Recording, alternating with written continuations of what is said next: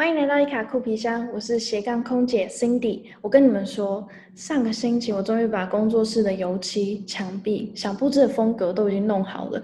现在每天起床都是一种动力，然后我常常都会待在工作室，而且最近我被那个老高跟小莫的 YouTube 影片吸引，连看好几个。然后其中一部影片就是老高之前和木曜四超玩合拍的，至少需要四个人一起看的影片。开头老高就直接问了现场的其他人：“你们有灵异体质吗？”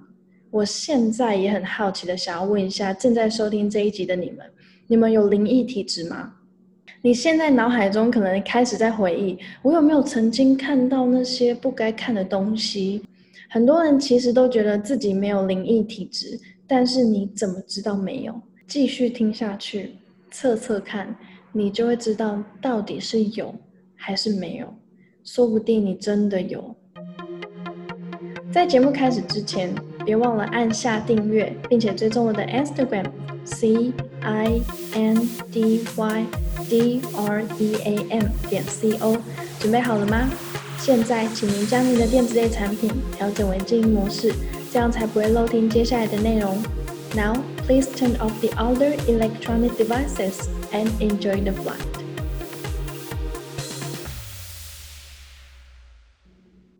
会不会你现在在想，是不是见过就算是有灵异体质？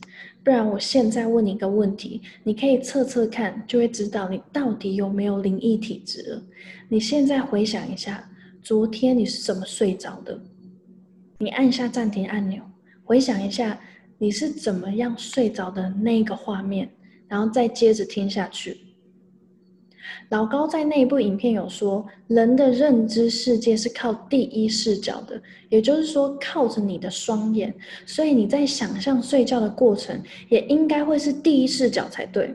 但是会不会有人在回想睡觉的过程是第三视角的？刚刚你脑海中浮现的画面是你看到自己躺在床上，你可能是站在床边，或者是俯瞰着自己睡觉的样子，这就说明了。你有灵异体质，你会不会现在在想，应该是想象力吧？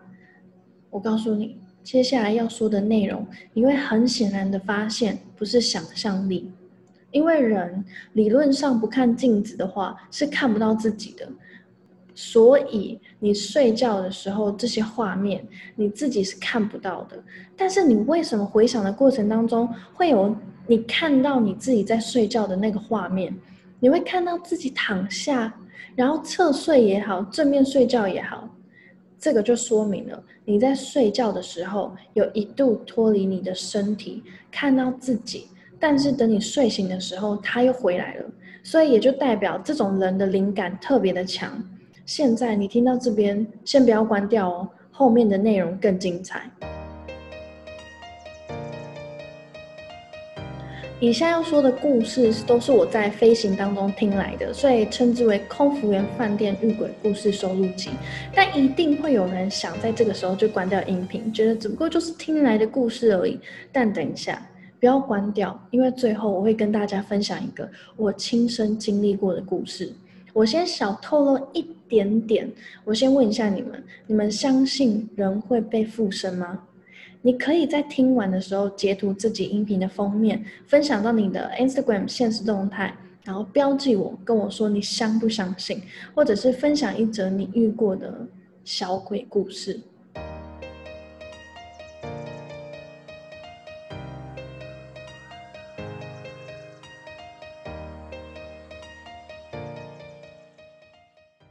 接下来我要说的这三则故事是有关于曼谷饭店学姐流传下来的故事。我先从两颗星开始说，你先锻炼一下你心脏的强度。你们只要到饭店，是不是都有一个习惯，会先敲门，然后简单的说一句会在这边住几天，然后打扰了。有一些人可能会依照自己的信仰说的更多。好，你已经进入了房间。我听过有一些人还是会冲马桶啊，开窗帘，鞋子都会刻意的乱摆。其实这个学姐 A，呃，这边我姑且就说第一个故事有学姐 A 跟学姐 B。这样你们比较好分辨啊。其实这个学姐 A 早就已经在飞行之前都找好了要一起住的学姐 B 了，所以就非常安心的梳洗完，聊个天，然后准备睡觉，非常的正常。但是奇怪的事情来了，睡觉的时候，这个学姐 A 一直觉得有人在拍她。但是因为她戴着眼罩睡觉，所以就只是跟她旁边的学姐 B 说：“明天再聊好不好？”你以为拍她肩膀的举动就会就此结束吗？我跟你说，那个拍肩举动突然越拍越大力。这个时候，学姐 A 就突然喊了一声：“不要再拍了，很痛。”那个一喊之后，那个学姐 A 就没有感觉到有人在拍肩膀了。但最妙的来了，当学姐 A 早上起床问学姐 B 说：“你昨天拍我的肩膀是有急事吗？”结果学姐 B 居然回他：“我完全睡着了，不太可能拍你肩膀啊。”这个你可能觉得好像也就还好嘛，没有什么特别太感觉到什么。那接下来的两个故事，我都觉得应该都各有四点五颗星吧。因为如果是我遇到，我应该会先吓晕。那故事是这样的：不同的航班，当然又载着不同的组员来到了饭店。那这个学姐 C，因为她也听过不少曼谷饭店的传说，所以想说赶快洗完澡，趁着还不是半夜的时候就上床睡觉。结果事情出乎她的意料之外，居然是在浴室发生了一件事情。你想？女生长头发在冲水的时候，不太可能不闭眼睛嘛？就在冲到一半的时候，睁开眼睛的那一瞬间，她眼睁睁的看着那条浴巾飘在空中，然后依稀的听到 Johnny 这个名字。当下她吓到冲出浴室，马上马上打电话给 front desk 说：“浴室，浴室那个浴巾飞起来了。”而且还有 Johnny 的声音，前台的人居然说：“Johnny's everywhere。”